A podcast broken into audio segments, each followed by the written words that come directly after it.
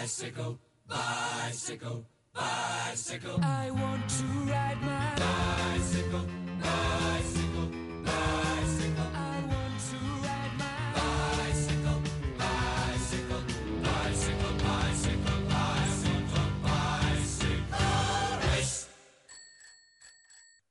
Bueno, Chicken Liners, hoy estamos con un amigo de la casa, que ya lo tuvimos por aquí en capítulo número 13, si no me equivoco, Sergio de BSP Suspensión, que aparte de estar con nosotros desde el inicio del podcast, es uno de los capítulos más escuchados, se ve que todo lo que tiene para contarnos es más que interesante, así que hola de nuevo Sergio, ¿cómo estás?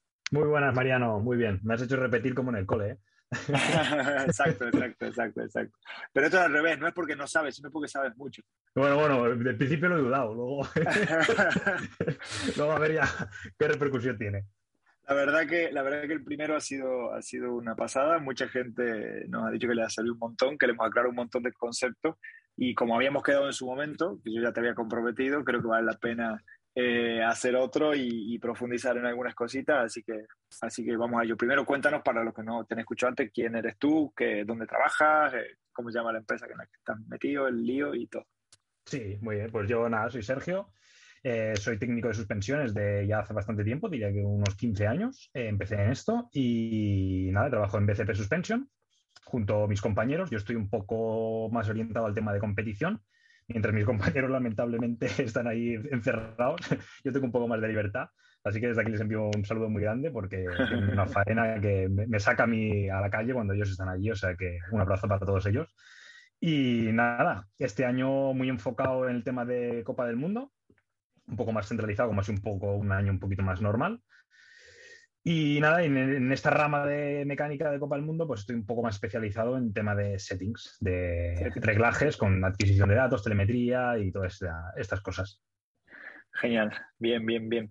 Bueno, mira, justo la idea mía y un poco lo que pude rescatar de la gente que le pregunté en Instagram, más algunas preguntas en persona, la gente le gustaba mucho este tema, que es settings. Así que, eh, si te parece, empezamos por ahí.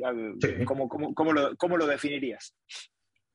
Bueno, al final el setting es buscar el reglaje de la bicicleta. Lo bonito, entre comillas, que tiene la bicicleta es que sirve para un amplio grupo de personas. Al final puede utilizarla una persona mayor que va a pasear como una persona que va a competir y que a lo mejor se han comprado incluso la misma bicicleta. Lo que pasa es que de, dentro de la misma bicicleta, los reglajes, la manera de cómo funcionará esa bicicleta, sobre todo orientada en tema de suspensiones, pues claro, hay un, hay un mundo abismal. Y es ahí donde entran claro. las regulaciones que gracias a Dios nos dejan las horquillas y los amortiguadores. Ahora mismo tenemos un abanico gigantesco para ajustarla casi milimétricamente. Claro. Perfecto, o sea que sería un poco la adecuación de eh, el, tanto el rider como de alguna manera el uso o el circuito en el cual funcionará ese rider con las suspensiones, ¿no? Exacto, exacto. Vale, vale, vale, vale, perfecto. ¿Y cuáles son, bueno, habíamos hablado en el capítulo anterior, pero repasemos un poco cuáles son los, los, los principales... Sí, sí. Los principales aspectos a tener en cuenta. Si quieres, empezamos por horquilla y después vamos al amortiguador o, o los dos juntos. Mm, sí, podemos englobar los dos si quieres. Sí, perfecto. Pues... ¿Cuáles serían lo, lo, los principales aspectos a, a, fijarnos, digamos, ¿no? a, a, tener en cuenta? Bueno, pues así como resumen rápido, quizá enfocado más a la horquilla, que es algo un poquito más visual. En un lado, en una pata, tenemos la parte del aire, nosotros es lo que regularemos el, el aire y, y, los tokens, supongo que también hablaremos de ello. Sí. Y sí, por el otro lado tenemos la otra pata, que es la que es el hidráulico, la zona donde está el aceite, y ahí es donde regularemos la compresión y el rebote, que eso son la diferencia, como dijimos en otro capítulo, es que uno es dependiente de la velocidad, la velocidad a la cual se comprime y se extiende la horquilla, no a la que vamos nosotros, y la otra es dependiente completamente de la posición, en qué altura de la suspensión está hundida y tiene una reacción o tiene otra. Ejerce Perfecto. más o menos fuerza dependiendo de la altura donde esté. Eso como un resumen así un poco global. Muy bien, muy bien. Eh, con respecto al aire, eh, entiendo que como una parte ven, vendría a ser el tema del SAG y por otra parte el tema de los tokens, ¿no? Sí. Contanos qué hace cada cosa. Vale, pues mira, empezamos con el SAC, que sería lo primero que cuando nosotros pillamos una bicicleta nueva, segunda mano, o vamos a coger la de nuestro amigo, pues es lo que iríamos a ajustar. Que básicamente sería ajustar, entre comillas, un poco nuestro peso a, a la bicicleta. Poner nuestro peso. Nosotros pesamos 75 kilos, pondremos una presión de aire, por ejemplo, en la horquilla o en el amortiguador, diferente a que si pesásemos pues, 60 kilos. Eso sería como la parte más básica, porque luego eh, el tema del SAC, bueno, el SAC es el, hundimiento que tiene con nosotros las suspensiones, cuando nosotros estamos encima de la bicicleta, es el hundimiento que, tienen esas suspensiones, porque hay que recordar que tenemos baches positivos, es decir, un bache que eh, un, eh, comprime la rueda hacia arriba, y tenemos baches negativos, tenemos socavones, que la horquilla o el amortiguador van a extenderse, van a buscar el suelo. Entonces el SAC trabaja para que esos baches negativos eh, sean amortiguados, sean, la rueda vaya a buscar ese bache y entonces nosotros no, tengamos esa sensación de, que la bici, por ejemplo, de adelante caería. Claro, perfecto. Perfecto. O sea que el es, digamos que, si bien puede tener algunas, me imagino, algunos settings un poco más finos, más eh, fine tunings que se dicen, pero lo más importante es tener en cuenta nuestro peso, ¿verdad? O sea, nuestro peso es, la, primera medida que nos va a ayudar a, definir ese, ese SAG y, se mide en porcentaje de hundimiento del recorrido total, ¿verdad? Exacto, se mediría. Hay algunas horquillas que incluso ya te lo ponen en, milímetros o en centímetros, el tanto por ciento, hay el tanto por ciento, no, los centímetros o milímetros que se hundiría la horquilla en este caso, y otras lo que dices es el porcentaje. Eso lo, recomendable sería que mirásemos lo primero de todo es qué recomienda, qué SAC recomienda el fabricante en horquilla o en amortiguador o incluso la bicicleta, que harán muchas bicicletas para el amortiguador trasero te recomiendan, te dicen, ostras, esta bicicleta es recomendable que vaya con un 25% de Vale. Eso es recomendable también al momento de adquirir una bicicleta, mirar el ingeniero, los ingenieros de la marca, qué SAC nos recomiendan que llevemos. Claro, claro, porque eso va a hacer que la bici se comporte mejor. O sea, al final el SAC eh, también depende mucho de nuestro sistema de suspensión, ¿no? Sí, el trasero sobre todo. Por eso siempre encontraremos tablas de presión, normalmente en horquillas, pero en amortiguador casi ninguna bici tenemos una tabla de presión dependiendo de nuestro peso, porque ahí hay, muchos factores. Está el leverage ratio, está cómo está construida la suspensión, el túnel del amortiguador, hay, muchas cosas. Bien, bien. Entonces, em, el SAG también está determinado por el tipo de circuito o el tipo de bici que vamos a llevar, ¿verdad? Sí, sí. Ah, por ejemplo, sí que, sí que es verdad que antaño, por ejemplo, se decía que tenías una bici de cross country y le ponías entre un 10 y un 15 una de trail, por ejemplo, le ponías un 20, algo de enduro siempre te ibas un poco al 25-30 y en descenso, por ejemplo, antes era 35, era como casi el número sagrado, ¿no? Claro.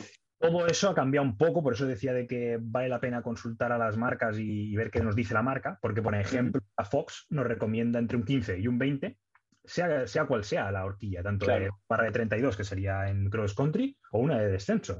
también nos, nos, recomienda el mismo SAC. Entonces ahí hay que tener un poco de, ojo y mirar eso que nos recomienda sobre todo el fabricante. Y siempre lo digo lo mismo, el SAC es un punto de partida completamente, no es la Biblia ni mucho menos. ¿eh? Claro, claro. Pero es, es un muy buen punto de partida y sobre todo es un punto de partida para ver que es decir, si a mí me viene un cliente, por ejemplo, y me dice, no funciona bien la horquilla y tal, le puedo preguntar directamente, ostras, ¿qué SAC llevas? Y me dice un 40%, claro. hay algo que ya no, ya empieza a fallar por allí el, tema. Si me dice, tengo un 20, bueno, es un, un 20 está bien. Vamos a ver otras cosas, claro. Vamos, exacto, vamos a analizar otras cosas de para qué quiere la bicicleta, para qué la usa. y claro, pero es un, como un punto de partida y sobre todo a nosotros también nos sirve para eso, para, para inicialmente ver algún error, de decir, ostras, pues llevas mucho SAC o llevas muy poco, a lo mejor lleva un 5% de SAC. Claro, claro, exacto. Y, con respecto a, los circuitos, el SAC también tú lo cambias, digamos, me imagino que muy sutilmente, pero según el circuito pones más o menos. Sí, dependiendo de, como has dicho, el circuito, sobre todo influye mucho lo que es la inclinación. Eh, como, se ve inclinado ese circuito. Por ejemplo, si tuviésemos un circuito plano, hay que recordar que la distribución de peso sobre la bicicleta, cuando es plano, no carga lo mismo adelante que, por ejemplo, si tienes mucha pendiente donde tu peso carga mucho más adelante. Lo que sí que es verdad es que en, un usuario que no, sí, a lo mejor compite, pero tampoco quiere ir a, primeros puestos o está luchando por un podium, con tener un setting base, un setting que, te vaya bien tanto, por lo que decíamos antes, en Arfa o en, Río de Arenas, ¿Sí? Eh, eh, más o menos la bicicleta no será espectacular en ninguno de los dos, pero te funcionará bien en todos los dos. Claro, será resultón, ¿no? claro, claro, claro. pero en cambio, cuando ya se trabaja más a nivel profesional, pues sí que ya no es lo mismo. Ya, por ejemplo, no adecuaríamos la bici igual en, Valdisole que, que en el OUSA, por ejemplo, porque las pendientes no son los mismos y los SAC dinámicos, que es lo que nosotros miramos, porque nosotros el SAC estático sí que no, no lo trabajamos mucho, por no decir nada. y entonces ahí sí que nosotros lo, lo miramos y lo cambiamos, sí. Bien. Bien, perfecto. Y luego decíamos que con respecto al aire vienen los tokens, ¿no? Que también son otra, otra cosa importante. ¿Qué, ¿Qué, hacen los tokens? O bueno, explícanos qué son y qué hacen. Bueno, los tokens son estas pequeñas piezas, la gran mayoría son plásticas, que lo que hacen es reducir o aumentar, si los quitas, el volumen de la cámara de aire. De esa manera, lo que con la misma presión de aire, si nosotros tenemos 80 P6 y ponemos más tokens, lo que hacen es que la parte final del recorrido nos cuesta más porque la, presión aumenta en la parte final y nos cuesta más llegar al final del recorrido de la horquilla. Claro. La famosa progresividad, ¿no? Exacto. Lo ideal sería que primero eh, jugásemos con el SAC, pusimos un SAC que, nos fuese bien y luego pasásemos a los tokens. Eso en orden de, preferencias o dilo como para, ajustar la bicicleta. Aire O sea, empezar sin, sin ningún token poner el SAC que corresponde y después empezar a jugar con los tokens. Depende, porque muchas, muchas marcas incluso ya te dicen cuántos tokens sería lo, entre comillas, ideal para que, para que empezases. Te dicen a los tres, te viene, ah, que en horquilla ponga, tengas dos. Si tienes una horquilla de 160, dos. Si tienes de 180, ninguno. Pero ya muchas te lo, me he inventado el ejemplo, ¿eh? pero muchas te lo especifican. Ah, vale, ok. Sí, sí, ya, y por eso ya es una, ostras, son muchas faenas que ya nos han hecho desde, desde la propia marca. Desde la fábrica. y con el token que buscamos, eh, o sea, entiendo lo de la progresividad, que, es que se vaya poniendo más dura, o sea, que sea más difícil hacer tope, ¿no? Exacto. Y, pero, ¿qué, buscamos? O sea, ¿cuándo lo pondrías tú? O sea, para un usuario normal, tú dices, vale, mira, si vas a, vas a hacer tal circuito o vas a buscar tal tipo de sensación o lo que sea, ¿cuándo le, le recomendarías llevar tokens? Pues el token es algo un poco complicado y yo creo que últimamente lo estamos utilizando en algo más que nos viene en contra nosotros. Me explico y, me desvío un poquito de lo que me has preguntado. ¿eh? venga, venga, va. Pero, por ejemplo, el, típico ejemplo de Lyric, Pike, de este tipo de horquilla que siempre se ha habido quejas de que el tramo medio no funciona y tal. Una regla general, por ejemplo, era le bajabas aire a la horquilla y le ponías un token o dos tokens más. No sé si te, eso, incluso en tu, en tu banda de, amigos también ha salido, ¿no? Sí, sí, sí. Eso, por ejemplo, que parecería algo lógico, es totalmente al contrario, ¿no? Es, nos está condicionando a que trabajemos mal. ¿Por qué? Porque al quitar aire y subir tokens, lo que haces es que la parte, como comentábamos, la parte final de la progresividad, aumenta muy rápido la presión y ese aumento tan rápido en tan poco tiempo lo que hace es que nos, va en contra, nos genera pues eh, dureza en las manos, golpes en las manos. Claro, parece como si no tuviera suspensión al final, ¿no? Exacto. Y entonces, encarrilado un poco a esto, por ejemplo, si, alguien ha visto vídeos de Diaglet, en, que son los, que produce Fox y tal, si ven cuando los, cuando los corredores de Copa del Mundo llevan los tokens, llevan entre 6 y 7 tokens en una bicicleta de descenso, con un, muchísimo aire. Claro. Y dices, ostras, teóricamente funcionaría al revés, ¿no? Lo que nos vendría a pensar es, llevo mucho aire, llevo pocos tokens. Claro. Pero no, funciona un poco al contrario. Porque, por ejemplo, si llevásemos poco aire y muchos tokens, lo que te he comentado, sube tan rápido esa curva que nos, nos, perjudica. Pero muchísimo. Claro, a lo que, a lo que pasa un poquitito en la primera parte, después se convierte en algo duro, ¿no? Casi Sí, esa aceleración tan rápida es, es, lo que nosotros notamos, en inglés es el término harsh, y es lo que nosotros notamos en las manos y, que es, que es muy desagradable conducir así. Claro, claro. Realmente estamos intentando solventar un problema de la horquilla con algo que no debe ser solventado así, porque vamos a una peor. Entonces, por ejemplo, lo que recomiendo en, los tokens es ajustar un SAC que tú vayas cómodo y luego a partir de ahí decir, pues a lo mejor voy a un circuito que, he hecho tres topes. Con mi reglaje habitual he hecho tres, no, tres, cuatro topes en, nada, en, en 200 metros. Y, yo voy cómodo con este sac. Pues tiene dos opciones. Un poquito al aire, o a lo mejor te hace falta un toque más porque el terreno es diferente al que tú estás acostumbrado a Bien. Y por el contrario, a lo mejor haces un terreno y, te queda la goma, pues vamos a poner a tres dedos todo el rato. Pues esto claro. a lo mejor yo voy cómodo con, este, con esta presión de aire, pero a lo mejor quitando un par de tokens, o uno o dos, consigo que la horquilla trabaje un poco más arriba, aprovechar un poco más de recorrido. aprovechar más recorrido, claro. claro. O sea que digamos que hay que buscar un equilibrio ¿no? entre la progresividad para no pasarnos, porque si no sería muy duro. Sí, sí, sí, eh, mucho. Claro, claro. Y esto también dependerá, me imagino, del, del, tipo de circuito, ¿no? Si tiene más piedras o más, más golpes bruscos o saltos muy grandes. Sí, lo que pasa que es lo que te comentaba antes, que si no, si buscas un setting base donde, por ejemplo, lleves dos tokens y lo mismo, te irá bien en, un circuito muy pedregoso como en el que no, no, será, no será excelente la, bici ni la suspensión en los dos, pero se comportará de, de 8 sobre 10. Claro, claro. Dudo que haya mucha gente que quiere ir variando en cada circuito porque es una mala decisión a lo mejor vas a pegar mucho, claro. claro, ya te entiendo. Bien, bien, bien. Perfecto. Vale, entonces, con el tema de aire, yo creo que está bastante claro. Eh, con respecto al SAG, decíamos, ¿no? Eh, entre, eh, digamos, va directamente relacionado al peso, lo que busca es que quede entre, pongamos, entre un 15 y un 25, por decir algo, eh, Más, cerca, más cerca del 20, ¿no? Más cerca del 15, 20, según lo que me decías que es más un setting moderno. Sí, Fox, por ejemplo, te marca un 15 y un 20, pero si alguien viene y te dice que tiene un 25 en Fox, no pasa nada, no pasa absolutamente nada. No, es depende del, uso que le vaya a dar en la bicicleta. A lo mejor es perfecto ese 25 para él. Y a lo mejor para, para un tipo como Mariano Mari, un 25, madre mía, me lo tira la cabeza. Claro, claro, claro. Se estaría yendo para adelante todo el tiempo. Exacto. Y, luego lo importante también es el circuito, ¿no? Circuito más inclinado, poner eh, un poquitito menos de SAG, ¿no? Entiendo, yendo más al 15 que al 25 para que segunda menos la, horquilla y con el circuito más... Y normalmente hacerlo con plano atrás. Claro, claro, sí. Bueno, es que eso es lo que te iba a preguntar. Esto sería más, más, que nada adelante y detrás, ¿cómo jugaríamos con el SAG? Harías lo mismo, pero al contrario, es decir, en un circuito con mucha pendiente, donde la carga de, tu peso se transfiere mucho adelante y te libera peso atrás, lo que haría, lo que podrías es quitar presión de aire en la parte trasera para que la bici, compensarla, subirías adelante y bajarías atrás. De esa manera jugarías para compensar un poco la bicicleta. Vale, perfecto. O sea que tal vez podríamos ir a un... Porque los SAG traseros son, son también están recomendados, bueno, lo que decía, ¿no? Depende mucho del, tipo de suspensión que tengamos, pero en enduro, por ejemplo, ¿Tú recomiendas algún porcentaje como término general? Es que ahora está eso, está eso muy complicado. por ejemplo, te pongo el ejemplo, me voy un poco al descenso, que lo tengo muy, muy por la mente. la Comensal Supreme, por ejemplo, de descenso.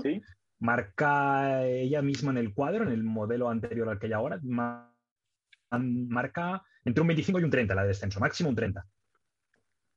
Cuando antes eso, sería muchísimo. Hay muy, muy bueno, un 30 dirías, hostia, no, tendría que ser un 35 pero la bicicleta marca eso, mínimo un 25 y máximo un 30. Pero sí que ahora vale la pena mirar qué te recomienda esa bicicleta y, a ver qué, y a partir de ahí jugar, obviamente, se puede jugar. Pero yo antes de, decir, ostras, no, el Sergio BCP dijo que hay que ir un 27. Claro, no, no, no. En el caso trasero, porque la gente es mucho más importante, claro, mira los settings del fabricante, ¿no? Sí, se complica un poco más todo cuando se cambia el amortiguador. Entonces ahí ya se complica todo muchísimo. Claro, claro, claro. Ahí tienes que tenerlo muy claro lo que vas a, el cambio que vas a hacer. Claro. Lo que, sí, lo que sí me queda claro, por lo que has dicho recién, es que si vamos a tocar, digamos, si vamos a poner un poco menos de SAG adelante porque vemos que el circuito es muy inclinado, hay que compensarlo, ¿no? Porque de, esto sí he escuchado mucho últimamente de la importancia de, la suspensión compensada, de la bici compensada en suspensiones. Entonces, si, si, tocamos un poquitito, o sea, si aumentamos la presión en la horquilla, hay que bajarla en el amortiguador y viceversa. Sí, para no haber un cambio tan drástico, por ejemplo, adelante y atrás no, tocarlo, pues sí que vale la pena jugar un poquito con eso. Pues si, por ejemplo, subes 5 P6 adelante, pues a lo mejor bajas 10 atrás, una cosa, una cosa así, siempre jugar un poquito. Vale, vale, perfecto. Luego habría que recordar también, por ejemplo, que lo supongo, ahora lo comentaremos, ahora al, tocar las presiones también hay que retocar, por ejemplo, directamente el rebote. Sí, sí, sí, ahora nos metemos con, con el hidráulico. Claro. vale, perfecto. Lo del SAC, por ejemplo, sí que sí que hay como muchas maneras de hacerlo y, ves vídeos y siempre salen maneras diferentes de hacer el SAC y entonces también eso, eso es un poco un punto complicado porque para nosotros que alguien te diga cómo ha hecho el SAC depende de cómo lo ha hecho y sobre todo de cuándo lo ha hecho, porque si la bicicleta es nueva o eh, cambia mucho si el mantenimiento se ha hecho hace nada y está engrasadísima. Todo esto eh, varía mucho el SAC. Entonces, yo, por ejemplo, sí que recomiendo que el SAC se haga siempre de la misma manera. En nuestro canal de YouTube tengo un vídeo de cómo hacerlo, que está chorrada, pero, pero siempre lo harás de la misma manera. Entonces ya tienes un punto de partida. Y a partir de ahí yo me olvido del SAC y lo que apunto es la presión de aire. Claro. Y va 5 por arriba, 5 por debajo, etcétera. Y siempre con manómetro digital, porque ahora mismo los, cambios de 2.3 P6 a veces son abismales. Entonces sí que vale la pena decir, ostras, pues mira, con, yo con 95 P6 voy, voy bien. Y dice, ah, estos días yo qué sé, es algo, una lesión y tal, pues bajo a 92 que así tengo las muñecas un poco más descansadas. Entonces juegas un poco con la, con la presión, ya te olvidas del sacro, mira una vez y si a partir de ahí vas cómodo, lo que juegas es con la presión de aire, literal, con el valor exacto de la presión. Perfecto. Bien, bien, bien. Importante. Vale, bien. Entonces, eh, no, no, no, que claro, porque a veces vemos el saco una vez y luego lo hacemos con un amigo que nos sostiene, con diferentes equipamientos, ¿no? Y todo eso cambia mucho, ¿no? Eso es, eso es. O, a lo mejor dices, después de un año de sin revisar la bici, te subes y dices, ostras, tío, como, si, si te un 15% de sac, ¿no? Lo que tienes es una fricción abismal en del amortiguador y no baja nada. Y entonces, claro, ya estás falseando un dato. No, no, no es, no es válido. Lo que claro, claro, no, va a volver a ajustar el... bien, bien, bien, bien. Vale, entonces vamos ahora a la parte del hidráulico. Habíamos dicho que, que básicamente hay dos, dos ajustes, ¿no?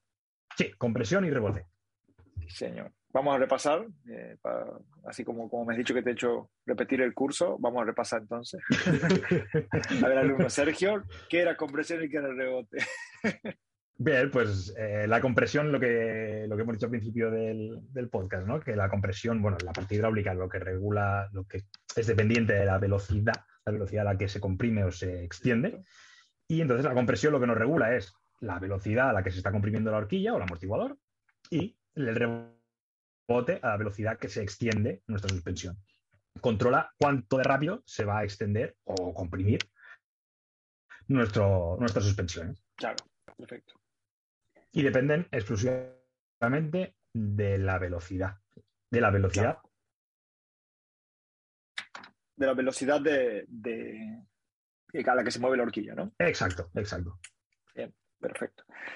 Y y digamos, relacionándolo con lo que decíamos antes, ¿no? Em, con esto de, ver cómo ajustar los settings, ¿no? Porque más allá de, dejar la bici ok, es, bueno, ver cómo podemos hacer ese ajuste dependiendo un poco de, la disciplina, del circuito, del tipo de, rodaje.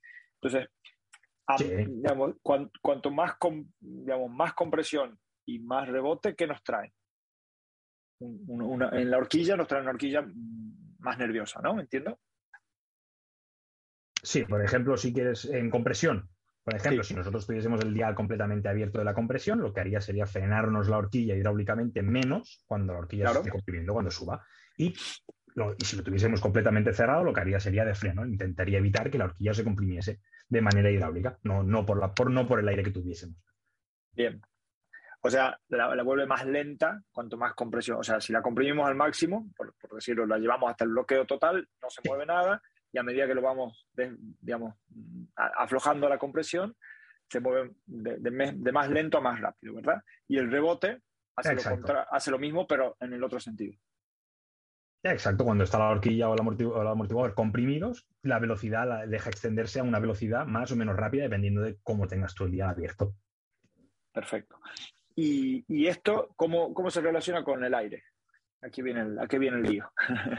sí, viene la compresión, digamos que va un poco, bueno, puede ir un poco más por separado. Pero el rebote sí que es muy dependiente de la cantidad de aire. ¿Por qué? Porque una vez hemos comprimido nuestra suspensión, vamos a poner que la hemos comprimido al tope, ¿Sí? cuando la hemos comprimido al tope, depende completamente cómo vaya a volver del aire que tengamos. Si tenemos 50 P6 y cuando, vamos a poner un ejemplo, cuando se ha comprimido por completo, tenemos 150 empujando, no es lo mismo que tengamos 100 de inicio y luego cuando esté comprimida 250 empujando.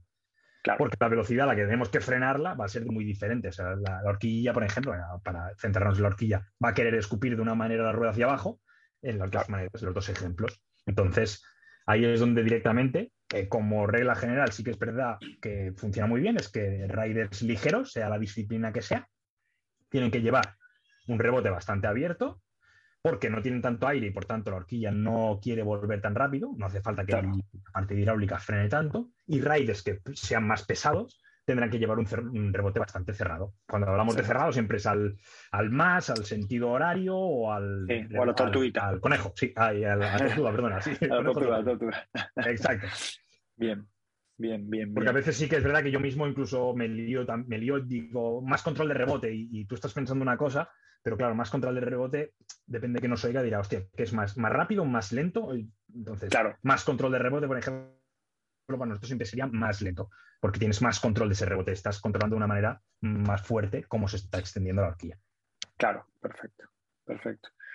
Bien, y, y estos settings también los puedes regular según circuito y según disciplina o tienen más que ver con... Vale, cuéntame. Sí, también. Aquí, mira, por ejemplo, te pongo el ejemplo del cross country moderno, que ¿Vale? está haciendo ahora mismo con, lo digo para, para variar un poco, siempre hablamos Sí. del enduro. Es verdad, es verdad, me parece bueno.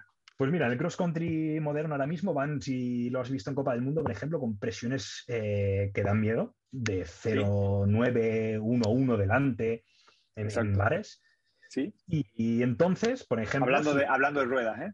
Sí, sí, de en ruedas. Y Sí, sí, entonces, sí. por ejemplo, eso interfiere muy drásticamente con, con toda la horquilla, tanto de presión como de rebote, porque la mis- el mismo balón de la misma goma ¿Sí? crea una suspensión, ella misma. Claro, ya está absorbiendo una parte del golpe, ¿no? Exacto, pero las frecuencias a las que trabaja la horquilla y las que trabaja las ruedas Son se- muy diferentes. son muy diferentes. Entonces, por ejemplo, en esta gente tienes que intentar buscar igualar esas dos frecuencias para que todo Vale. funcione en sintonía. Porque si no, de repente, claro, a lo mejor la- el, el neumático sube más rápido de lo que sube la horquilla y, y tienes como dos fases de suspensión.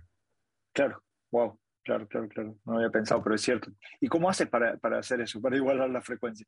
Pues, pues es un poco claro. Ya, ya las tablas que tienes, como que te pone Fox o RockShox, no sirven para nada. Ya a partir de Claro. ahí ya es como el, el tacto de la gente que lo esté ajustando, que, que esté acostumbrada, que esté acostumbrada a eso. Pero varía muchísimo. Estuve trabajando con una chica de, con Chanica, con una chica de, de Copa del Mundo y, y- y al principio me costó mucho, ¿eh? Porque Claro. yo no vengo de, de- de un cross country.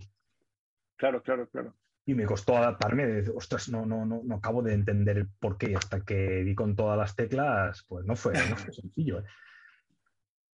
Qué, qué- qué- qué interesante. Y, y cuando, me imagino que cuando la rueda está más dura, amortigua menos y tienes menos estas interferencias. Exacto. Cuando normalmente vas a uno, un, 1.6, 1.5 o 2, es igual, la frecuencia no es tan dispara a la suspensión. Claro, Claro, claro. es, muy, es muy exagerado. Claro, claro, claro.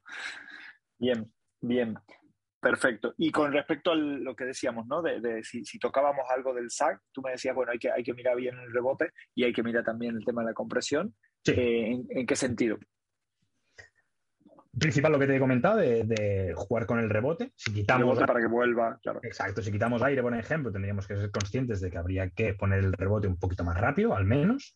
Y si, y si lo mismo, si tuviésemos aire para, la- para el circuito, por norma habría que compensar a lo mejor con un clic de más, de que tenga más control la horquilla en rebote, para controlar esa, esa extensión.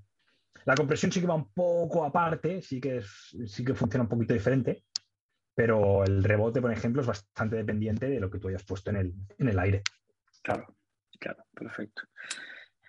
Bien, bueno, a ver si han quedado las dudas saneadas, pero creo que de estos cuatro temas eh, está bastante, bastante interesante. Sí, El- eh, ahora, ahora que yo he caído en tema de la compresión, no sé si lo te lo he dicho, no lo hemos tocado, o lo vamos a tocar ahora. No, no, no, ahora, ahora, ahora, que, que- Ah, ok. es lo que me vale. Vale, vale, vale. No, no, que, que yo tengo muchos temas en la cabeza. Claro. Cuéntame un poco cómo, eh, bueno, eso, digamos, es decir, con compresión, con compresión es cuándo se juega y cuándo no, porque Vale. al final, en la mayoría de las, de las, de las horquillas tenemos solo una compresión, ¿no? Eh, que es la, ¿cuál de las dos? ¿La alta o la baja? La baja. Sí, siempre que tengamos un dial, nos regula la baja, tanto en rebote como en compresión. Nos está regulando la baja velocidad, pero que a su vez la alta está predefinida interiormente, la gran mayoría, por Claro. banderas, por válvulas, y no nos deja tocarla externamente, pero existe, que nadie piense que no, no existe alta. Claro, claro, claro. existe, Está pero regulada, pero está fija. fuera. ¿no? Exacto. Claro, Pero si encontramos un dial, siempre va a ser baja velocidad.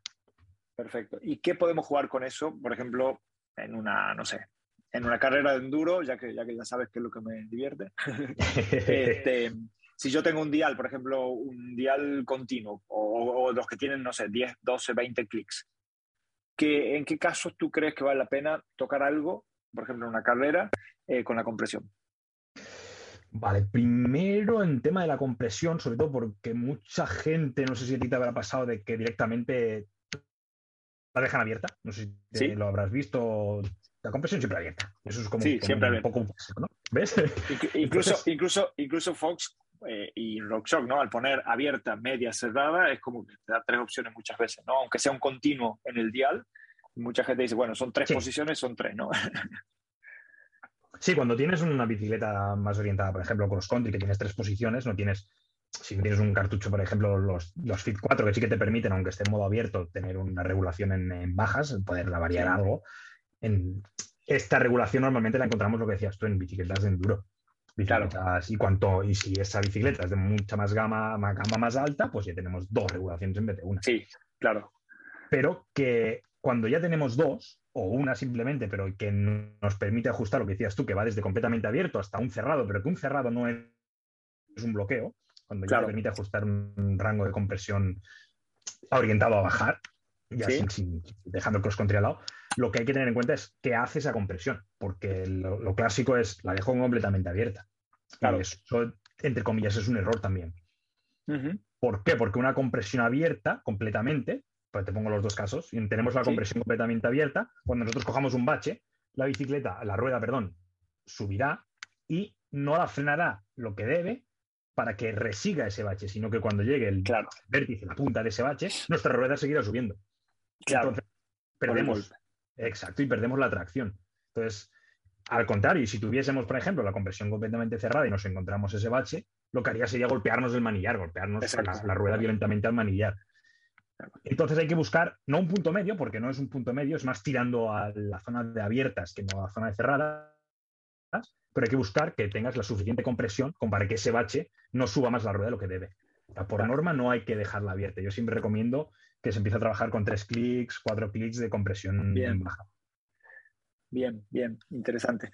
O sea que, y, por ejemplo, en un circuito, hagamos de cuenta que, no sé, vamos a una carrera y tenemos una bajada, mm, pongamos dos ejemplos muy, muy extremos para entenderlo, ¿no? Tiene una bajada de mucho flow por un sendero que sea bastante liso, eh, con un par de saltos o, cositas, un par de raíces, pero, pero que sea bastante liso. Y luego, eh, no sé, el tramo cronometrado número 2 es piedra, piedra, piedra, piedra, piedra, ¿no? ¿Qué, qué, haríamos en cada caso?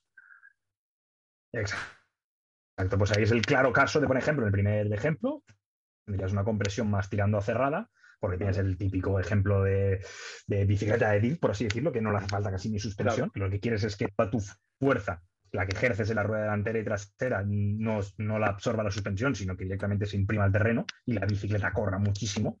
Por eso te beneficiaría cerrar el rebote. De esa manera puedes apretar en las curvas, en peraltes y sí, sacrificarías lo que acabas de decir, dos o tres piedras que las notarías más o las que, las notarías habitualmente.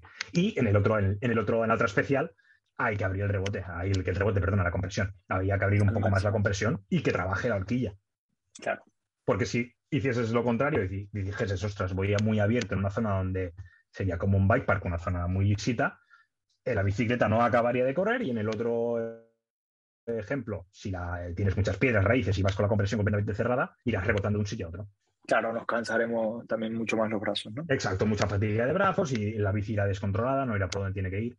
Claro, Perfecto. Ahora, todo esto con el amortiguador mm, ya no se puede, ¿no? ¿Con el amortiguador? Perdón.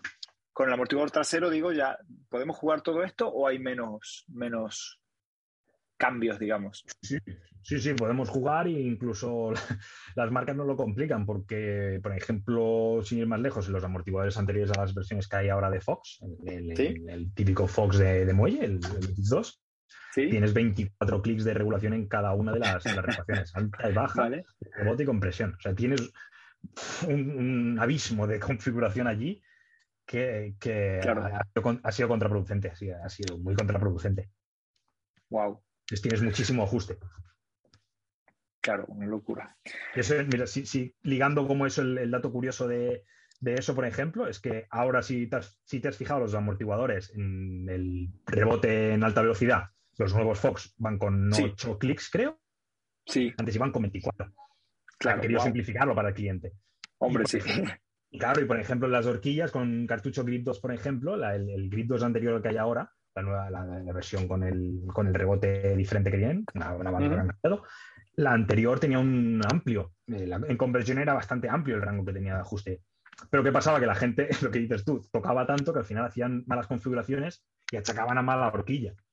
Claro. O sea, horquilla no. Y ahora, por ejemplo, el Grip 2, eh, la regulación que tiene de compresión es. El rango es muy pequeño, o sea, hay una variación muy pequeña entre completamente abierto y completamente cerrado. Es muy pequeña la, variación que hay. Nosotros tenemos máquinas para comprobarlo y Vale. es muy pequeña, la verdad. Vale, vale, vale, vale, vale. Y con, y con el amortiguador, digamos, la lógica es la misma, ¿no? O sea, eh, cuanto más, Exactamente la misma. decir, ¿no? La- más, más liso, más, más compresión, más roto, menos compresión. Exacto, sí, sí, es la, es la misma. Claro, perfecto. Pero los amortiguadores que tienen mm, tres posiciones, en esto es siempre abierto, no hay nada que hacer. Sí, ahí sí, hay poco, poco hay Porque que hacer. entiendo que, entiendo que la posición intermedia es más para, o sea, mm, eh, ¿es demasiado intermedia o no? O la, la famosa propedal, ¿no? La que, la que, los, los amortiguadores que tienen tres, Sí, ahí es, es un tema complejo porque ahí entra de cómo está diseñada esa bicicleta y cómo, Vale. por ejemplo, pedalea esa bicicleta. Hay bicicletas que pedalean muy bien y no necesitan una plataforma de pedaleo de un soporte por el parte del amortiguador, que puedes ir en abierto completamente y sí, obviamente no es una tabla, pero, pero pedalea muy bien. la pedalearás bien, claro. Sí, y hay otras, otras bicicletas que están construidas de una manera que no necesitan un apoyo del amortiguador necesitan lo que, lo que has dicho, una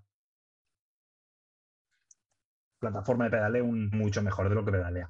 Claro, claro. Ahí sí que es verdad, como si vamos a comprar una bicicleta nueva, por ejemplo, deberíamos informarnos de cómo es esa bicicleta, la parte trasera, sobre todo si es doble suspensión, cómo es, si, vas- si es más orientada a bajar, si es más orientada a pedalear, cómo pedalea Claro. bien. Quiero cambiar el amortiguador, deberías, son de cosas que debería mirar. Si le pongo cámara grande, si le pongo una cámara pequeña, si puedo poner muelle, porque hay bicicletas que no le puedo poner muelle. Claro. Por el sistema, ¿no? Claro, claro, si es un sistema, por ejemplo, de suspensión trasera muy lineal, un muelle no va a ayudarte. Claro. Ahí depende de cómo está hecha la progresividad de la, de la suspensión, o sea, hay muchas, muchos factores ahí. Ahí sí que es una guerra. Es una guerra. bueno, ahí están los ingenieros que para eso, ¿no? Para eso estudian, se leen todo y por eso vienen las, las bicis con amortiguadores recomendados y con los que vienen de fábrica. Exacto. Exacto, sí que es verdad que depende de la gama de la bicicleta. A lo mejor ven un amortiguador que no sería el ideal, pero por el presupuesto donde han querido meter Claro. la bicicleta, han querido englobar en el sector de los 3.000 euros, por decir algo, a lo mejor le han puesto un amortiguador que no es el mejor orientado a esa bicicleta, pero por presupuesto era el que había que poner. Era el que alcanzaba. Exacto, eso a veces pasa, ¿eh? ya, ya, No ya. es el mejor, pero bueno, que se puede mejorar, pero que no es el mejor. Claro, claro, claro. Bien. Bien. Y mm, bueno, yo creo que de settings, que nos, nos estamos dejando algo. Tema settings. Hemos dicho Mm. tokens. hemos- eh, el, el tema tokens en el amortiguador trasero tiene la misma lógica, ¿no? O sea, buscar esa progresividad. exactamente, Vale, perfecto. Sí, que pasa que ahí, por ejemplo, es lo que, te- lo que lo digo con lo que acabamos de hablar, que como depende mucho del sistema también, Claro. hay bicicletas que ya directamente cuando tú pones en Fox es muy cómodo, por ejemplo, que tienes el, el- el ID del, amortiguador y lo pones en, en, en Ride Fox, en la página oficial, y te dice incluso el, el volumen de, de token que lleva, porque ahí lo miden con volumen. Y Vale. te dice, hostia, pues lleva uno de 0,6. O- Y ya te dice incluso lo que, lo que lleva, porque ya lo han pensado dependiendo del, del basculante, de la progresividad Claro, que tenga ese claro. sistema. Sí. Bien, perfecto. Perfecto. Bueno, lo- la otra cosa que yo te quería preguntar, que vengo viendo cada vez más en, en la montaña, en las revistas y en los Instagramers y todo esto, eh, son estos upgrades, ¿no? Esto- estas mejoras que se pueden hacer en, en las suspensiones, ya sea cartuchos, ¿no? Tú, tú has nombrado varios, yo me pierdo un poco en las marcas, si el Grip 2, si el Grip 4, si el Flip, Sí, todo sí, esto. sí. Pero bueno, entiendo que a una, a una suspensión, por decirlo de serie, ¿no? Una Fox normal o una RockShox normal, también podemos cambiarle el cartucho y mejorarla. Y después también hay algunas otras cositas que, que andan por ahí dando vueltas que pueden mejorar nuestra suspensión. Cuéntanos un poco de eso. Sí, lo primero, sobre todo, hay, hay cosas que son unas mejoras muy grandes, la verdad, y otras que, bueno, no son grandes mejoras, me- Vale. sí mejoran obviamente, pero no. Por ejemplo, quien tenga, como te voy poniendo ejemplos, una horquilla, por ejemplo, Rockshox, con un cartucho Charger, que es el que venía hasta ahora, era un cartucho, eh, bueno, tiene bastante, bastantes limitaciones. Entonces, por ejemplo, el, el Charger 2.1, que es la versión más actual que hay ahora, que, que hay en el mercado ahora, perdón, eh, ese la mejora es abismal. Ese cartucho está muy bien hecho. Entonces, por ejemplo, eso es una mejora que se podría hacer a, la horquilla de fábrica, que no es algo que fabrique, que haga otro fabricante, que es el mismo, mismo RAM que la, que la fábrica. Ahí ¿Cuánto vale un cartucho? Es una gran mejora. No son baratos, son entre 300 y 400 euros. Vez que los precios están subiendo, que es, que es, una pasada. Claro, vale como una horquilla, una horquilla nueva, barata, digamos. Sí, la verdad que, claro, pero estamos hablando de que siempre lo digo, que son, pasas de tener buenas horquillas a grandes horquillas, pero tú tienes de serie una buena horquilla. O sea, no, hay, que engañarse si lo queremos hacer es porque, porque te gusta, porque quieres buscar algo de mejora. Sí, sí. Pero que sea necesario, mm, es muy difícil que sea necesario que alguien lo necesite. Por supuesto, claro. Sí, sí, es una mejora, una, un capricho, ya, decirlo. partimos sobre, todo a nivel, sobre todo a nivel amateur es un capricho. Sí, sí, sí. Pasamos de que son buenas horquillas y buenos, buenos amortiguadores. Lo que pasa es que siempre hay cosas mejores, obviamente, o cosas que se pueden mejorar. ¿Y en Fox cuál sería un equivalente a un cartucho así también mejor? Fox también tiene la posibilidad de que, por ejemplo, te compras una, en tu caso, una 36, por ejemplo, con un cartucho, la, versión sencilla que sería un grip, que solo tiene, por ejemplo, un regulador de dial arriba de compresión y uno abajo de rebote. Y la más, más avanzada pues sería el grip 2, que tienes mucho más regulación y internamente el cartucho es, es, diferente también. Tienes dos regulaciones de compresión y dos regulaciones de rebote. Eso siempre estamos hablando de cosas de, la marca, propias de la marca, hacer marketing. Sí, sí. Claro que es una mejora, digamos, por decirlo de una manera, realizada y avalada por la marca, ¿no? Sí, sí, sí. Eso son cosas que, se pueden mejorar. Incluso, por ejemplo, en RockShox sí que tienen una cosa muy buena, que es que la gran mayoría de cosas que sacan de mejoras en horquillas y en amortiguadores sirve para bastantes años atrás. Es decir, cuando ellos sacan un cartucho, un vástago de aire y lo sacan, han sacado nuevo, bastantes años atrás se puede actualizar, o sea que eso está muy bien. Claro, claro. Eso, por ejemplo, en RockShox, eh, las mejoras del vástago de aire, que son casi continuas, eh, valen nada, valen 40, 50 euros. Es una mejora que la verdad es, es ah, bastante asequible. Claro, esto es más interesante, claro. Sí, son, sí, sí, son, eh, vamos, es una cosa que sí que vale la pena, porque no es una, no es una salvajada de dinero, es una cosa que digas, ostras, me va a compensar esto. Claro, claro, genial. Bien, y, algo que sea de otras marcas que, tengas así en la cabeza que pueda ser interesante también para recomendar. Yo básicamente me vendrían dos muy rápidas. Sí que es verdad que de cara a lo que viene, a lo que son las mejoras en suspensiones, hay que tener claro que el, orden del performance, por así decirlo, el primero casi siempre sería ir a buscar la reducción de fricción. Es decir, que vale mucho más la pena tener la horquilla mantenida cada tres meses, en casa tranquilamente tú, pero sin abrirla, engrasarla y tenerla todo y eliminar el componente friccional máximo, eso es mucho mejor que no cualquiera de los upgrades que te voy a decir, porque no tiene sentido tener un upgrade que sea la bomba, pero si luego la horquilla... claro, si no la mantienes bien. cuando dices, cuando dices eh, lo que podemos hacer en casa es ponerle básicamente aceite de baño abierto, ¿no? Lo que habíamos hablado la vez pasada. Sí, bueno, ahí depende de cada uno lo que se quiera, liar. la, mano la cabeza. se quiera liar. Porque, porque están los manuales en internet y puedes hacerlo en casa tranquilamente. Lo que sí que desde aquí lanzo una, una, una, sonda allí, que es que hay que tener muy en cuenta que el mantenimiento de una horquilla, por ejemplo, o de un amortiguador, no es solo cambiar retenes y cambiar las gomas, que tiene aceite dentro. Que muchas veces nos ha venido gente de, no, si yo le hago el mantenimiento cada año, pero el aceite nunca se lo he cambiado, del hidráulico. Es como cambiar el aceite al coche eso hay que tenerlo muy en cuenta. Yo prefiero que la gente engrase, haga un mantenimiento de engrase simplemente y no cambie los retenes y lo cambie cada dos años, que no que lo cambie cada tres meses los retenes y no le cambie el aceite hidráulico. Vale, bien. Eso por un lado.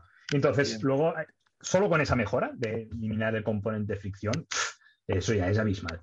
Y luego tienes otras cosas. Sí que es verdad que lo que es enfocado al spring rate, a la parte aire-muelle, por así decirlo, la mejora es mucho más sustancial que la última de todas que nosotros traíamos, que sería la parte hidráulica. Es decir, poner un pistón de alto flujo de aceite o hacer un revalvulado, cosas de este estilo, tienen menor impacto que las cosas que te he dicho antes. O sea, tienen mucho más impacto hacer un mantenimiento. Cada vez más, es cada vez más fino, es cada vez más fino, por decirlo de alguna manera, el cambio, ¿no? Eso es. Y dentro de lo que es la parte de la segunda, el spring rate, lo que te he dicho de aire o muelle, ¿Sí? ahora la verdad que sobre todo en el mundo eléctrico, para mí la gran, gran, gran mejora son las horquillas que se pueden poner muelle, que ya te vienen algunas que pues tienes muelle de serie delante, o que tienes la, posibilidad de hacer la conversión a muelle. Porque la mejora es, es brutal. Bueno, si, si tú has montado horquilla de muelle. No, nunca, nunca he montado horquilla Pues es, es, un cambio que no, no, no, das crédito. Inicialmente, por la sensibilidad inicial que tienes, claro, porque lo que te acabo de comentar, el, has eliminado, al poner muelle, has eliminado todas las juntas de aire. Eso te da que te quita mucha fricción. Claro, aparte, el, el, eso te da el tacto muelle, y aparte el tacto muelle es lineal, no tienen las desventajas del aire. Claro. Y el cambio es, o sea, para mí es un cambio que es, te lo he dicho en eléctrica porque sí que es verdad que se sube el peso de la bicicleta. Entonces, si es gente ¿Y cuánto sube? ¿Sube mucho o no? O sea, por yo, ya vengo escuchando mucho, mucha gente que me habla del muelle como un cambio espectacular. De hecho, eh, Marcelo Gutiérrez, eh, eh, cuando le pedí un consejo, me ha dicho, pásate muelle, pásense a muelle porque... Cierto. y, quiero saber, o sea, porque ¿cuánto, sube en peso? ¿Subirá un kilo o más? No, en horquilla suele subir entre 400 y 500 gramos aproximadamente. No es nada. Lo que pasa que sí, sí, pero sí que es verdad que está en la parte delantera. Eso te hace tener mucho más peso en la zona donde antes no estaba. Vale. Sí que es verdad que te puede dar la sensación de que a lo mejor la bicicleta cabecea o que hay una distribución de pesos diferentes en la bicicleta. Y sí que se nota. En, eléctrica no es tanto el cambio, por eso te lo decía. Una, porque no vas a tener que arrastrarlo subiendo. Y dos, porque bajando la verdad que no se nota tanto. Bueno, son bicicletas más pesadas en general, que tienen más aplomo, tal vez son menos juguetonas, ¿no? Y que tienes que levantarlas menos. Cambio en los amortiguadores traseros, ahora que sacan muelles ligeros y tal, el cambio no es, no es, tan, no es tan grande de peso, la verdad. Claro. Y en, tacto sí. Sí, es que, es, que es, es abismal. Lo que pasa que sí que es verdad que es, eh, estaría más orientado a gente que quiere ir a bajar, que quiere disfrutar sus bajadas bajando. Claro, claro, claro, claro. Bien. Bien, bien, bien. Vale, y, hemos visto otras cositas, eh, como te decían los Instagramers y en algunos corredores, eh, un, poco, un poco diferentes de cámaras negativas de aire o algo así, pues, ¿eh? Sí, pues el, como te comentaba, que es una de las mejoras que más se nota, el, tema del Spring Rate. Si, te fijas antes en la Spike y Lyric, que iban un poco más justas, se, se, la verdad que se puso muy de moda el, el de, de que era ampliar esa cámara, ampliar la cámara negativa un poco más. Era una especie como de token raro que se ponía en el pistón de aire, por así decirlo un poco vale. al bulto. Esto, por ejemplo, cada año, si, te vas fijando en horquillas, siempre te dicen, cuando sacan el modelo nuevo, siempre se ha aumentado un 34% el volumen de la cámara negativa. es un poco la tendencia que está yendo ahora, que es, aumentar estas cámaras negativas, porque tienen muchos beneficios. Y lo que sacó Borsprung, que para mí es de lo mejor que hay, es esta cámara gigante que va afuera, que es una negativa muy, muy, muy, muy grande, y lo que consigue es igualar el tacto de la horquilla muy. Lo que pasa es que sí que es verdad que es un, es un upgrade que son 200 y algo, 300 euros quizá, que, es eso, que dices, ostras, convierte una horquilla buena en una horquilla muy buena. Claro. Pero para mí es una de las cosas que en el aire sí que es verdad que ya entra el tema estético, que sí que es verdad que ves aquella botella afuera y es feo. el tema de miedo de si me caigo y dices, esto lo voy a romper, solo me caiga, lo rompo. Claro. Entra una serie de cosas, pero la mejora es, es, la mejora es abismal, la verdad. Qué bueno. y las tendencias están yendo a, que sean así. Ahora, por ejemplo, las nuevas horquillas de RockShox vendrán con una especie de Luftcape integrado. han sacado un que tú lo ves y dices, sí, se han copiado. Ah, vale. claro, y ya viene integrado directamente en la botella. sí, ya vienen, no, bueno, vienen dentro de la, de la ah. cámara de aire, porque la parte de fuera de momento no se está viendo. Sí, que esas, sí que esas botellas a lo mejor las has visto en, tema de motos, motocross, sí que a lo mejor esas botellas son fotos de, de on-road también pero en, mountain bike no, no, no, se está viendo. Vale, vale, vale, vale. Pero sí que la verdad que es una mejora.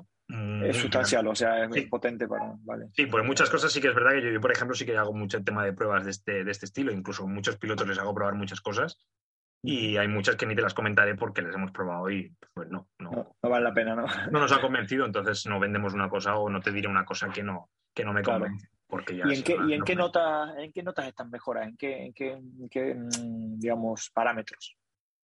Sobre todo en la parte del aire, el defecto que tiene el aire es que cuando tenemos una suspensión de aire, tanto más horquilla, ahora te explicaré en el amortiguador el por qué no, en una horquilla, la parte inicial del aire es, tiene una dureza, ¿vale? Y cuando empieza a hundirse, esa dureza, la parte media, baja. Y luego con los tokens vuelve a subir, te hace como una especie de curvita, no es, no es una línea completamente recta. Es Por eso del famoso tramo medio. Sí. Ese, ese, tramo medio. Pues arreglar ese tramo medio lo consigues con un muelle, porque el muelle es completamente lineal y el tramo medio es, lo, aguanta. Es igual. inicio. Claro, tienes una sensibilidad muy buena y el inicio, te la, el- el- la parte media te la aguanta. Y la botella esta lo que se destina es a directamente ese tramo medio conseguir que sea completamente lineal. Claro, vale. Con esa botella gigante lo que haces es que pones más presión de aire para el mismo sac, entonces, pero el inicio tienes una sensibilidad muy buena y la parte del medio al haber, al tener más aire, tienes más aguante de la horquilla. Vale, vale, ok. Como que, te como que sostiene más en Sí. el medio, vale. Sí. En la parte de los amortiguadores no se suele notar tanto porque corrigen esa falta de ese, ese problema del aire, lo corrigen un poco con el, con el leverage ratio de, la, de las De bicicletas. la, de la, eh, con, o sea, con el diseño de la suspensión. Exacto, ahí de esa manera es el factor de corrección que le llamamos del LR, es lo que te hace que, que pueden disimular más ese efecto. Pero la horquilla no, Claro. la horquilla no, no hay manera, no tiene No, no, porque no hay nada. Es, un solo pivote, o sea, tiene dos puntos de apoyo y ya está. Exacto, y es donde más se nota, la verdad. Es lo que te podría decir cosas hidráulicas o hacer revalvulados hidráulicos, pero sí que es verdad que no solemos hacer porque es ya afinar, afinar tanto de una cosa que debería Claro. funcionar bien. Entonces, no, Claro. no No solemos. vale la pena. claro. Mm, No, yo creo que de momento no. Si no, Bien. si no es un caso extremo, es decir, por ejemplo, puede darse el caso de que tengamos un usuario que nos esté escuchando que pese 120 kilos, por ejemplo. Entonces, Ah, claro. se sale de lo que las marcas tienen. Aguantan, por decir de alguna manera. Sí, o sea, de lo Ellos por norma hacen entre 50 y 100 Claro. kilos. Claro. Si pesas 120, toda tu regulación se va a un extremo. El rebote, por ejemplo, a lo mejor lo tienes que llevar cerrado completamente y no puedes jugar. Entonces es ahí donde entran upgrades como los que hemos dicho, que van más enfocados a revalvular hidráulicamente y de que puedas tener un ajuste de verdad, que puedas Bien. ajustar. Aunque pese 120 kilos, puedes ajustar la horquilla. Y eso se hace internamente. Perfecto. Pero salvo eso, no haría un, No vale te haría un claro, setting claro. para ir a Río de Arenas hidráulico. Claro, claro, ya te entiendo, ya te entiendo. Bien, vale, y para terminar te voy a hacer una pregunta polémica. ¿Qué opinas de la última, de la última mejora de, de RockShox con el Siri para suspensiones? Con el Fly Attendant. Sí, exacto. Bueno, yo creo que es, a ver, viendo simplemente en la, en la gama de precio que se ubica, creo que nos costará verlo. sí, ¿no? Pero yo no lo veo mal, al final es, es, es que, claro, la tecnología ha llegado, ha llegado a un punto que, Claro, que- Pero sí que es verdad que extrapolando el- esa tecnología a lo que nosotros utilizamos, lo, lo aplicamos simplemente a corredores que están eh, corriendo un nivel serio en Copa del Mundo, por ejemplo. Entonces, para un cuéntame, cuéntame bien qué hace, porque yo la verdad que no le presto mucha atención. Ya que estamos, te lo pregunto a ti. Sí, el, el Fire Attendant al final es un, es un- son dispositivos que te están detectando cómo se está comprimiendo la horquilla, porque te actúan siempre en compresión, y te la van cerrando, te la van, pues lo, lo que decíamos, tú a lo mejor estás en una especial 1 que es completamente plana o, o- Sí. o que no tiene baches, y entonces el sistema automáticamente te cerraría las compresiones. Ah, lo hace automático, no, no, Sí. no es. Vale, vale. Y, y lo va decidiendo on time, digamos. Es como, un- Sí, es aparte como, si, una como si yo una tuviera un barbaridad de- Sergio, Sí, sí, sí. un Sergio pequeñito subido en, en Ahí va. Exacto. diciendo, Mira, ahora mejor, ahora peor. Vale, vale. Y una barbaridad de lecturas al segundo, se hace una barbaridad Claro, de porque lecturas. tiene capa- capacidad de cálculo espectacular. Y lo, y lo mismo, tienes una zona que es muy bachada, pues el mismo te abriría la compresión para que fueses más cómodo. Vale, vale, vale, vale, perfecto. Y solo trabaja con compresión. O sea, De momento sí, lo, regulación lo que, está- lo que estamos viendo ahora mismo, todos trabajan solamente con compresión. Claro, bien. ¿Lo has probado ya? No, que va, ni creo que lo pruebe con lo que vale.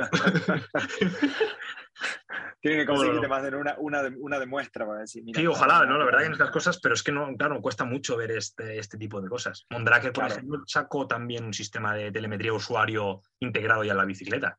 En las Wow. Foxy creo que fueron y en otro, en otro modelo. Pero claro, también lo, lo mismo, el precio es muy elevado. Claro, claro, claro. Bueno, pero ¿te parece que puede ser algo que el día de mañana esté en el, en el usuario masivo y, y le, le ve sentido? Debería bajar mucho el precio, yo creo, para que eso lo, podamos ver en un usuario de, de a pie. Porque, Claro. ostras, con el precio que está cogiendo todo, Sí. madre mía. Pero bueno, mira, mira, mira los, los- los cambios inalámbricos que han salido también con precios. Al final la, la industria en esto siempre hace un poco algo parecido, ¿no? O sea, empieza con precios altísimos, luego lo va descremando, como se llama, y luego, y luego termina Sí. llegando al usuario, ¿no? Sí, sí, le quita un poco esa, ese nivel de poesía de decir, ostras, pues ajustar. Claro. Ese, ese nivel de ajuste se lo, se lo quita porque ya te lo hace una máquina. Pero yo creo que son Claro. una mejora muy buena. Al final, que tú te tengas que despreocupar y, y ya- ya automáticamente. Al final, en otro tipo de vehículos, eso ya. ya, Ya sucede, ¿no? sí, no, y no, no lo ponemos ni en duda. Motos que te Claro. cambian el mapa o en suspensiones all-ins de moto que automáticamente eso ya lo tiene hace años. No lo dudamos, ahí directamente no, nadie lo pone en duda. Claro, ahí va, ahí va el mercado. El tema es cuán- cuán- cuánto de eso puede llegar al, al usuario, digamos, medio y cuánto, y cuánto se quedará solo en la elite. Exacto, exacto, sí, sí. O sea, tarde o temprano veremos a ver cómo, cómo evoluciona todo y si, y si apuestan o no apuestan. Hay cosas que muchas veces en la industria de la bici salen y luego quedan difuminadas. Nadie Claro, no, no- no se acuerda. Pero sa- sacan Sí, sí. muchísimas cosas y al final unas se quedan, otras se van. Pero yo creo que la, la electrónica al final ha venido para quedarse. Pero bueno, que, que no, no hay que hay que echar la vista un poco atrás. Por ejemplo, Lefty ya sacó bloqueos electrónicos, por ejemplo. claro, Y luego volvieron no al hidráulico y claro, es, Claro. hay que saber cómo evoluciona todo. Sí, sí, hay que ver, hay que ver. Pero bueno, a ti me, me interesaba tu opinión para saber qué, qué, qué- qué opinabas, porque Sí, a mí todo lo que ha sea, habido mucha polémica. a mí lo que sea electrónica con suspensiones me gusta. Te gusta, te gusta la combinación. Sí, sí, sí, yo creo que nos da Es mucho como, es como pizza con juego. cerveza, ¿no? Sí, exacto. da mucho juego, pero claro, ostras, es un nivel que, que no creo que nos haga, que nos haga falta, entre comillas, a la gran mayoría de, de usuarios. Eso también es verdad.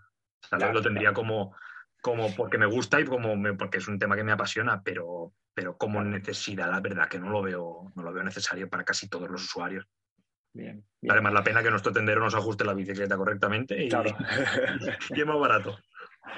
Muy bien. Bueno, sí, al final, resumiendo un poco, digamos, la charla, la charla de hoy, y creo que como capítulo 2 de suspensiones eh, también viene bien, eh, un poco la idea es decir, bueno, tratar de, de buscar unos settings que sean esos ocho puntos para todo, y Sí. luego de, de lo que tenemos a mano, ¿no? Que básicamente siempre es compresión y rebote y aire, ir Sí. buscando según circuito, según disciplina, según tipo de, de salida que hagamos, ¿no? También lo decíamos, no es lo mismo salir en un paseo que, que una carrera en la que Exacto. disfrutar un poco más.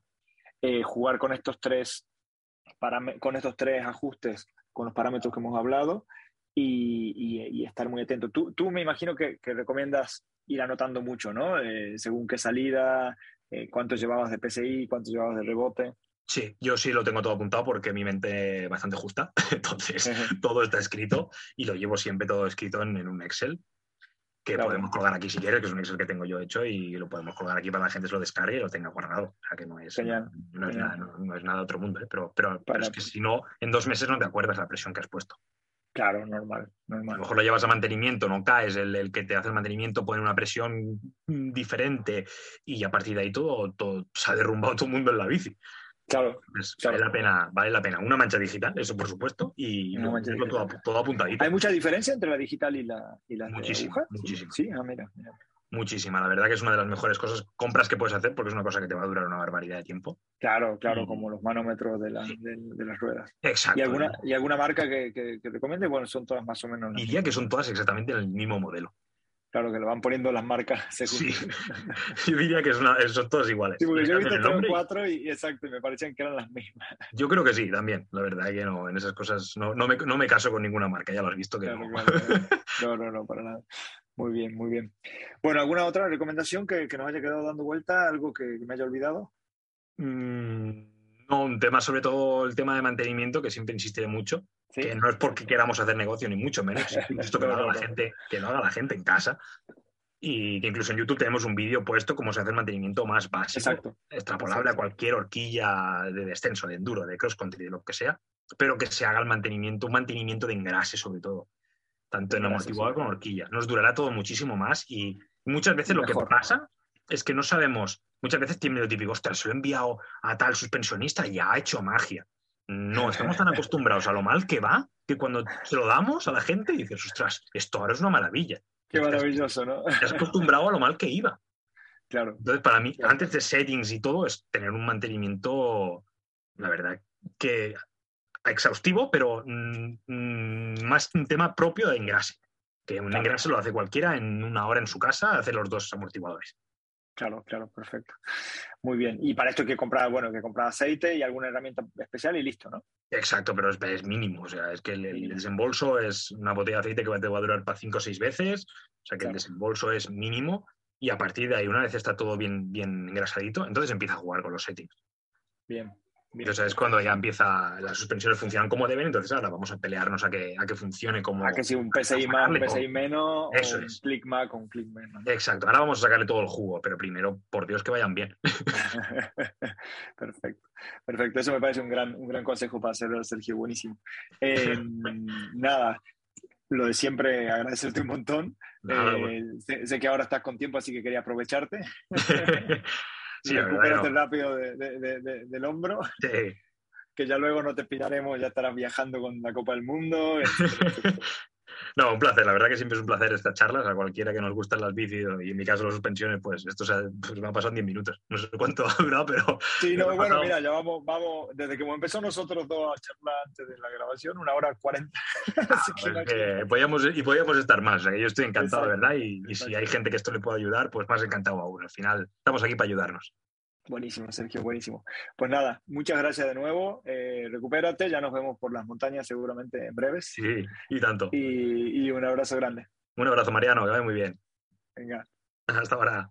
Bicycle, bicycle. Bueno, Chicken Liners, espero que hayan disfrutado el capítulo tanto como yo. Ya no me acuerdo tantas preguntas que he hecho.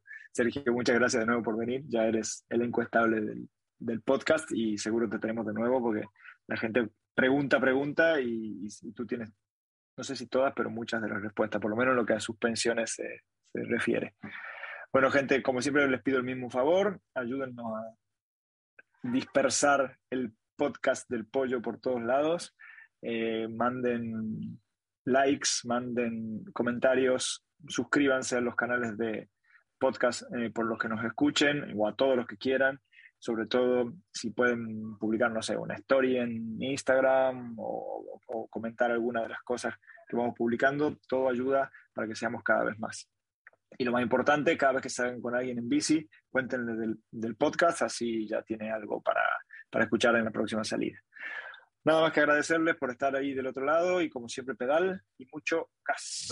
Bicycle.